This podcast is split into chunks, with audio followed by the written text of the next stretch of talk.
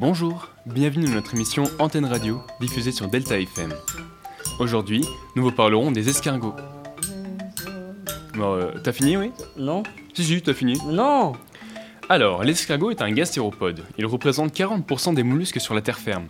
On le retrouve principalement dans les endroits humides, que ce soit sur terre ou en mer.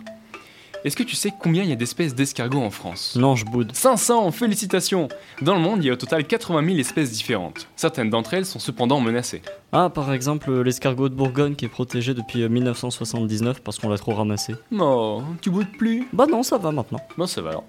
La pollution et les pesticides sont également un problème pour nos amis rampants qui les supportent mal. Ah, j'ai vu un escargot à la télé, il était énorme Il faisait au moins 1,5 kg pour 25 cm. Oui, ce sont les escargots géants d'Afrique, les plus gros toute espèce confondue. Et ça peut vivre jusqu'à 8 ans un escargot. Le plus gros enregistré se nommait J. Geronimo, et il faisait 40 cm. Par contre, j'ai trouvé ça un peu moins marrant euh, quand j'ai découvert euh, qu'ils avaient des sortes de dents sur la langue.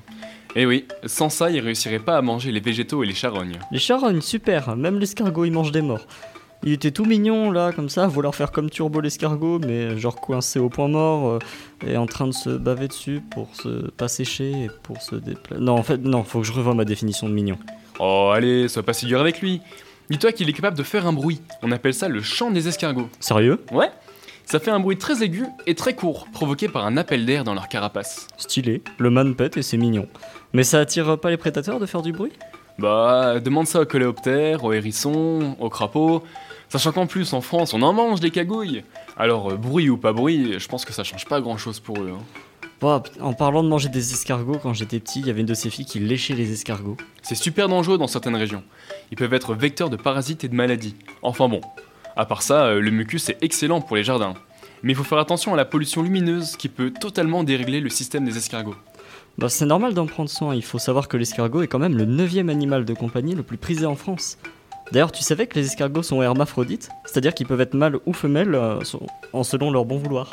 Et est-ce que tu savais que l'accouplement pouvait durer jusqu'à 12 heures Et que bien souvent après, ils changent de rôle? Ils peuvent avoir jusqu'à 100 œufs qu'ils enterreront entre 5 et 10 cm de profondeur. Mais ils ont pas de bras. Bah, ils font comme ils peuvent avec leur unique pied. Après 2 à 4 semaines, des tout petits rikiki escargots naissent. Certains escargots naissent avec une mutation spontanée de leur coquille qui est enroulée dans le sens inverse de ses congénères. On les appelle apex, là où les autres sont appelés dextres. Euh, les escargots ont été étudiés en mathématiques aussi. Ah oui?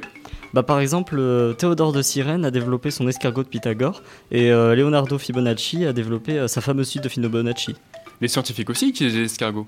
Grâce à la coquille d'escargot, on arrive à définir le degré de pollution de la zone où on trouve la coquille. T'as autre chose à dire, une autre anecdote ou t'as terminé? Ouais, j'en ai une Ah, dernière. Super, ok, t'as terminé. Bon, la prochaine fois, on parlera du gendarme. Mais tu, tu m'as piqué la fin. Fallait pas couper ma chanson.